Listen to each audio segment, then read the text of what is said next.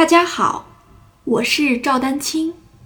二零二三年二胡公益课已开启，获取公益课视频，请添加我的微信号 y i n y u e d a n q i n g，即音乐丹青的全拼小写字母。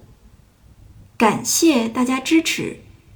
这个换弦练习呢是这样的啊，通常大家在问问我这个换弦练习怎么拉，什么快弓怎么拉，换把怎么练的时候，就会让我有一种不知道该怎么讲的问题。这个并不是说我不会讲，是因为这个事儿它真的是两三句说不清楚，并不是我故作什么什么高深啊，对吧？我真的就两三句就告诉你了，你你也觉得对你没啥用。这个问题相对来说就是讲起来会花一些时间。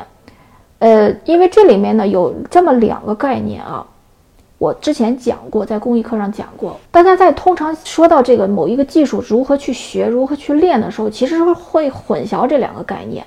一个概念呢叫技术的这个演奏的这个方法，说白了就是技术的动作。再有一个呢是，当你知道这个动作怎么去运动的时候，你该如何练习，这是两件事儿，请注意。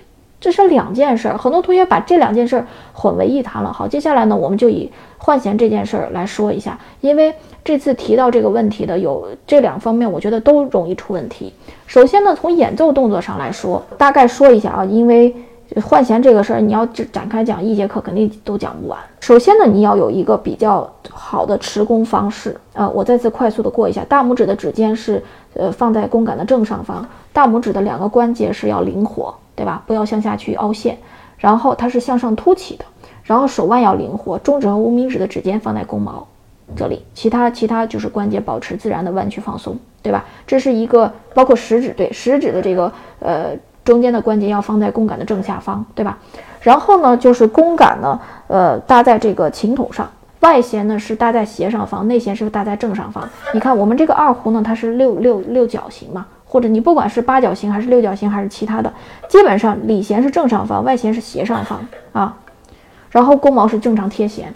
所以，我们实际上换弦的一个最最最大的前提是你把每一根弦先练好了，你的每一根弦，你的贴弦有没有贴好？